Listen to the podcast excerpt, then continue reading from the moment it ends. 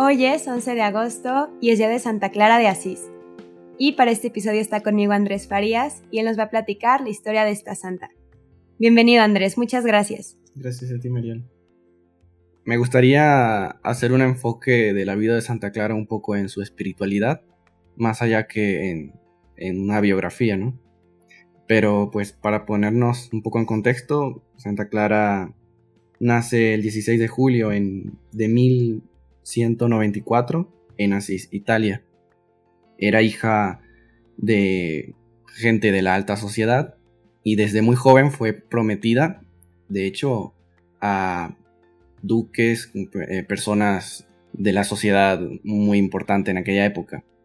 A los 18 años, exactamente, ella es como prometida para casarse, pero coincide en que lleva tiempo de que ha regresado a Asís y obviamente todo el revuelo que ha causado aquel joven Francisco en, ese lugar llegó a sus oídos y muy probablemente ella lo haya tenido que ver eh, en sus prédicas en las plazas.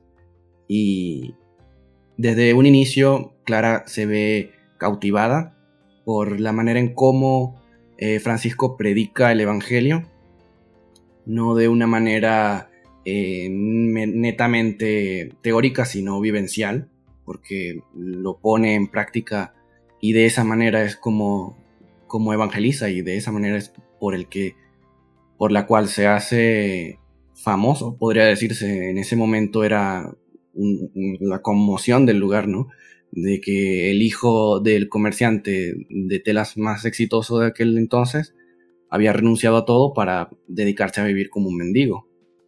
Y eso la lleva a ella a escapar de su casa y a querer imitar o vivir a su manera la misma experiencia evangélica de San Francisco. Eh, un domingo de Ramos del año 1212, ella se escapa y la recibe San Francisco con otros frailes, otros tres frailes, eh, donde ella hace la promesa de seguir el estilo de vida que San Francisco llevaba y, predicaba. En ese momento ya San Francisco tenía una cantidad considerable de, frailes, podría decirse, a su cargo, pero no tenía lugar para mujeres. Obviamente en aquel tiempo, en esa sociedad, eh, no se podía concebir que una mujer anduviese de la misma forma que andaba un hombre. Entonces, lógicamente, tenían como que idear algo donde ella pudiera vivir la, vida eh, en, pobreza que, predicaba Francisco, pero desde su realidad, ¿no? Es por eso que San Francisco la deja en un convento de benedictinas, un monasterio de benedictinas, perdón, donde ella allí aguarda a que como que se establezca el qué van a hacer, cómo va a ser todo eso. Entonces es curioso que muchas veces se ve a Santa Clara como eh, la imitadora de Francisco, pero realmente si uno eh, lee un poco sus escritos, cómo ella pensaba, eh, se puede notar que si bien San Francisco fue su inspiración por completo, de la manera en cómo San Francisco empezó a vivir el Evangelio, pero también ella hizo mucho de su parte y adaptó, podría decirse así, la espiritualidad de San Francisco a su modo de vida ella no puede vivir inmediatamente como vivirían las clarisas actualmente. Eh, al principio, eh, luego ya se, traslada a San Damián, pero sin una regla propia. O sea, seguían bajo la regla de, las benedictinas, porque pues estaba prohibido en ese momento eh, modificar o crear nuevas congregaciones femeninas con nuevas reglas para prevenir em, ya excesos que habían estado sucediendo antes. Entonces lo que hace Clara es esperar pacientemente a que se le apruebe una manera de vivir específicamente para ellas. Ya después de la, muerte de, de, San Francisco, el Papa le aprueba por fin su regla que ella con su propia puño y letra escribe. Una de las primeras mujeres en la iglesia en escribir una regla para una congregación religiosa femenina y una de las primeras obviamente en ser aprobadas. Ya luego eso sucede cuando Clara ya lleva mucho tiempo de, haber tenido este, esta experiencia eh, del carisma franciscano, que no era solo el tema de la pobreza, sino también de la obediencia y de la minimidad, de la humildad.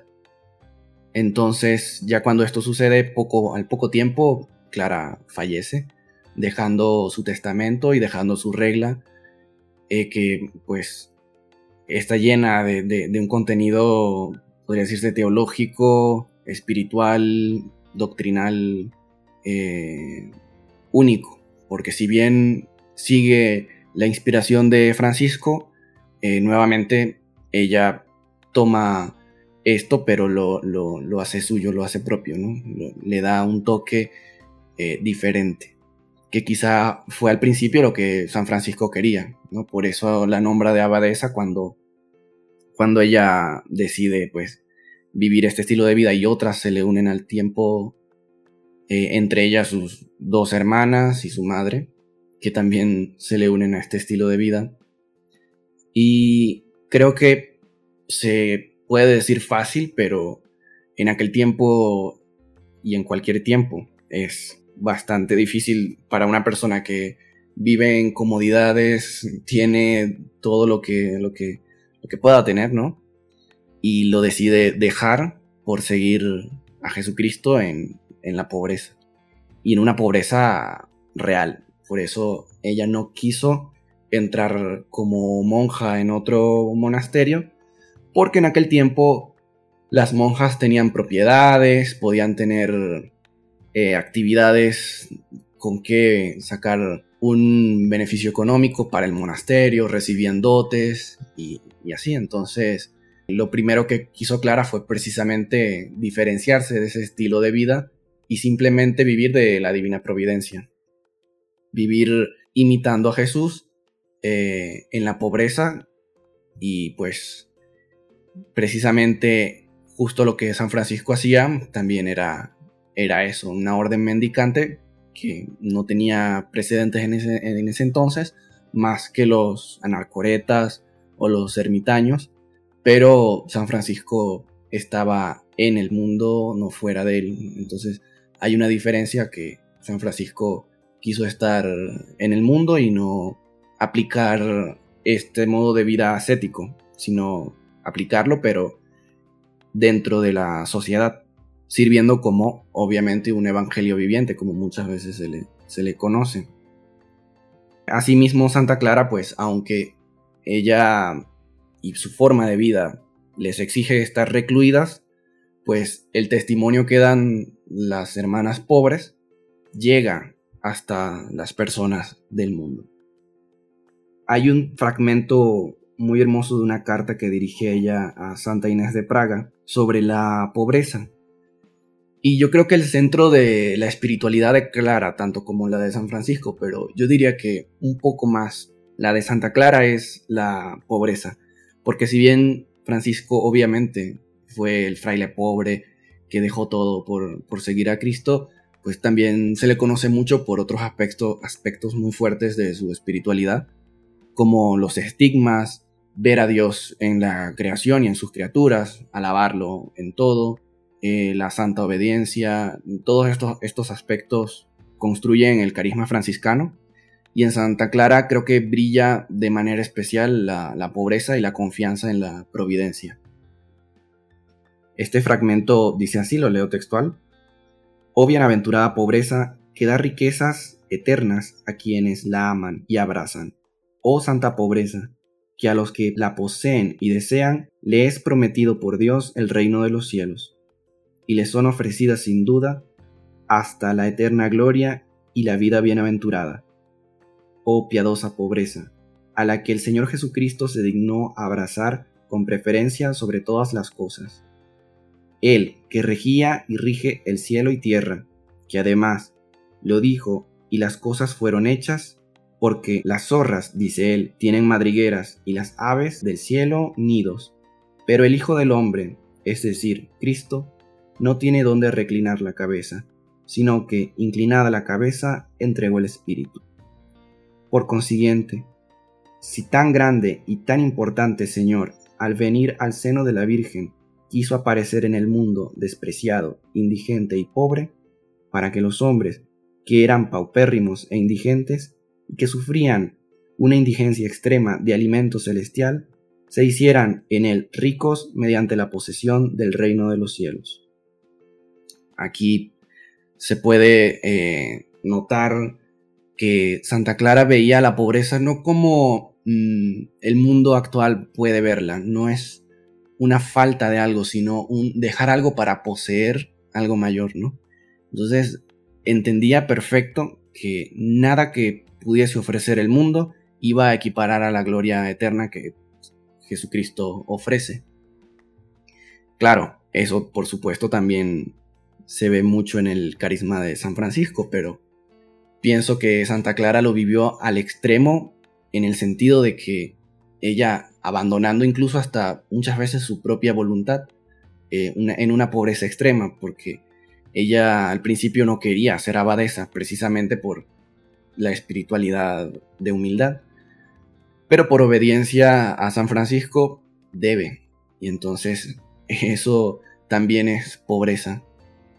En la ocasión cuando le toca esperar por la aprobación de su regla, bien pudo haber seguido su espíritu, ¿no? Y, haber empezado a vivir según su regla, pero decide esperar mucho tiempo después hasta que el Papa le da la, la aprobación. Eso también es pobreza. Entonces la espiritualidad de Clara envuelve la renuncia, la pobreza y la confianza en la divina providencia, porque es muy clara en su regla que las hermanas no pueden tener posesiones propias, que las hermanas no pueden tener propiedades, etc. Y, y justo hay una anécdota que el Papa le ofrece, el Papa de aquel entonces le ofrece muchas propiedades porque por la fama de santidad ya luego de San Francisco y, toda, toda la espiritualidad franciscana, eh, le ofrece muchas propiedades para que su monasterio crezca y permanezca. A lo que ella se niega rotundamente y eso deja claro, ¿no? Que su carisma es auténtico, que su deseo de renuncia de las riquezas terrenas es, es sincero.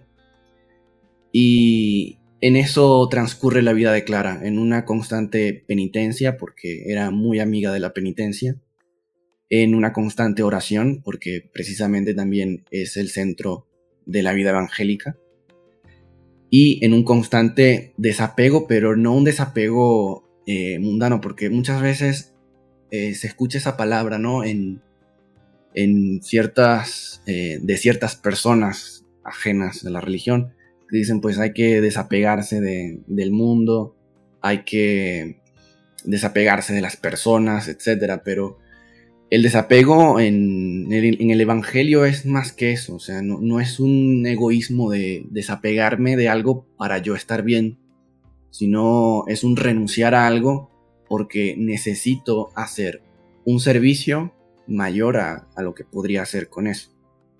Entonces eso en el carisma de Santa Clara resalta que si bien ella siempre estaba dispuesta a, servir, y hay anécdotas muy lindas de su vida, ejemplo, hay una que recuerdo de memoria, quizá me equivoque en algo. Eh, normalmente las hermanas al entrar al monasterio hacían un lavatorio de pies y a ella le tocaba lavarle los pies a una hermana de religión, una hermana Clarisa. Pero la hermana, al sentirse completamente indigna de que la abadesa le lavara los pies, tiene una reacción muy fuerte y la golpea haciéndola sangrar a lo que ella ni se inmuta y solamente le besa el pie y lo sigue lavando.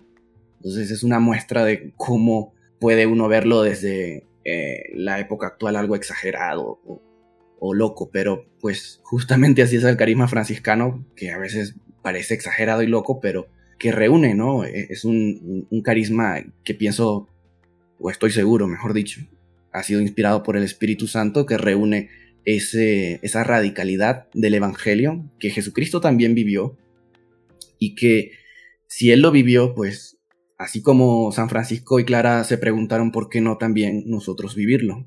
Entonces, allí podría estar la respuesta al porqué de esas actitudes un poco radicales, pero que radican justamente en el Evangelio y tienen su base en, en lo que Jesús hubiera hecho seguramente.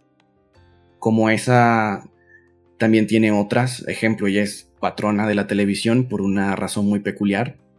Eh, se dice que la ciudad de Asís estaba siendo atacada por los sarracenos y ella, en un intento de defender la ciudad a una manera muy evangélica, eh, toma eh, el sagrario, donde estaban albergadas las formas consagradas, y lo sostiene en alto eh, frente a, esto, a este, a este montón de bárbaros que estaban intentando acceder a la ciudad. Unas versiones dicen que se proyectó en el cielo una imagen de, Jesús, otros dicen que pues ellos vieron algo inexplicable y retrocedieron. La verdad es que ciertamente la ciudad resistió esa invasión y no, no sucedió nada. Otra anécdota es que cuando ella ya estaba convaleciente en cama, no podía asistir a la, a la Santa Misa, por lo que en un milagro ella tiene una visión de la misa que estaban celebrando sus hermanos franciscanos y ella se transporta virtualmente, podría decirse, a ese lugar y participa de la misa. Entonces, por eso es patrona de la televisión, porque no fue exactamente una bilocación, sino que fue una visión a tiempo real de, un hecho, una transmisión espiritual. Eh, y esas son cosas muy interesantes de, su vida, así también como San Francisco hizo muchos milagros en vida y no es de extrañar que cuando murió ya gozaba de una fama de santidad considerable. La espiritualidad de Clara nos invita a todos nosotros a buscar lo que realmente es necesario. muchas veces eh, llevados por una ambición, o no tanto una ambición, pero un deseo de superación quizá, el vivir una vida cómodos o el de preocuparnos por lo que pasará mañana, lo que tendremos mañana o lo que nos puede faltar mañana. Y justamente la espiritualidad de Clara es ese abandono, es esa confianza en la divina providencia que, tal como ella lo dice, no, Dios no deja desamparado a los animales salvajes, y mucho menos tampoco dejará desamparados a sus hijos. Así como los animales obtienen su sustento para vivir, así también Dios lo propicia para con sus hijos. Y básicamente es la espiritualidad de, las clarisas, ¿no? más que una orden mendicante, viven de la divina providencia, porque en la época de Clara, pues, no tenían propiedades, no tenían para producir comida, y vivían de lo que, pues, la gente les propiciaba y lo poco que podían sacar de, de sus pequeñas cosechas. Más nunca perdieron ese sentido de pobreza, nunca se dieron ante la desesperación de, bueno, estamos en guerra, no hay alimentos, etcétera, ya no podemos seguir este carisma, sino que vamos a implementar alguna novedad para, para subsistir, sino que siempre confiaron en que Dios siempre iba a proveer y además en la promesa que le hizo San Francisco de Asís a ella, que a sus hermanas nunca les iba a faltar nada, y era como una profecía y una promesa. Porque una profecía por el lado de que ciertamente nunca les faltó nada y la congregación creció mucho. Y una promesa porque siempre los frailes están o estuvieron velando por, por las hermanas pobres, que luego pasarían a llamarse clarisas. Y pues, como decía, la invitación de Clara para con todos, porque creo que es un llamado que en el mundo actual, donde podemos sentirnos en una sociedad muy consumista. El llamado es a recuperar esa visión del Evangelio de vivir la pobreza, de rechazar la gloria del mundo, de rechazar eh, los méritos que podamos obtener, porque al final de nuestra vida lo único que, que nos llevaremos será lo bueno que hayamos hecho y lo mucho que hayamos amado a Dios y a los hermanos a través de Él. Entonces de nada nos van a servir títulos, posesiones, herencias, porque pues la herencia eterna no se gana ni se adquiere a través de méritos humanos, sino por la gracia. Y por, obviamente, imitar eh, a Jesucristo pobre, a Jesucristo eh, rechazado, porque pues él mismo lo dice, nadie, nadie es más que su maestro, nadie es, nadie es más que él efectivamente. Entonces, si él sufrió y vivió de esta forma, pues nosotros, sus siervos, no podemos más que aspirar también vivir con él para sufrir con él y también reinar con él en, la vida futura. Eso es básicamente el carisma de Clara y en lo que se compone y pienso yo es el núcleo de, de cómo ella vivió el Evangelio. A mí me llamó mucho la atención casi el principio que dijiste sobre la pobreza y que si bien si era una pobreza material, también una pobreza espiritual, pero que la pobreza espiritual es como un abandono de nuestra propia voluntad. Que creo que muchas veces eso se resume en la confianza a Dios, ¿no? Como a veces queremos controlar todo o nos aferramos a nuestras creencias, ideas, eh, proyectos, pero al final creo que la pobreza espiritual no es solo nuestra actitud ante, ante el mundo físico y material, sino también como nuestra actitud ante la voluntad de Dios. Entonces yo de, Santa Clara me llevo eso, como el desapego de lo material, porque pues sí, no nos vamos a llevar nada, y también como el desapego a nuestra propia voluntad para unirla o para nosotros cambiar y hacer lo que quiere Dios en nuestra vida. Y pues bueno, gracias Andrés por tu tiempo, por esta explicación de la vida de Santa Clara y de su espiritualidad y pues le pedimos a Santa Clara que interceda por nosotros para que nos dé la gracia de perseverar en este camino de santidad, en pobreza, en confianza a Dios y en amor. Santa Clara de Asís, ruega por nosotros.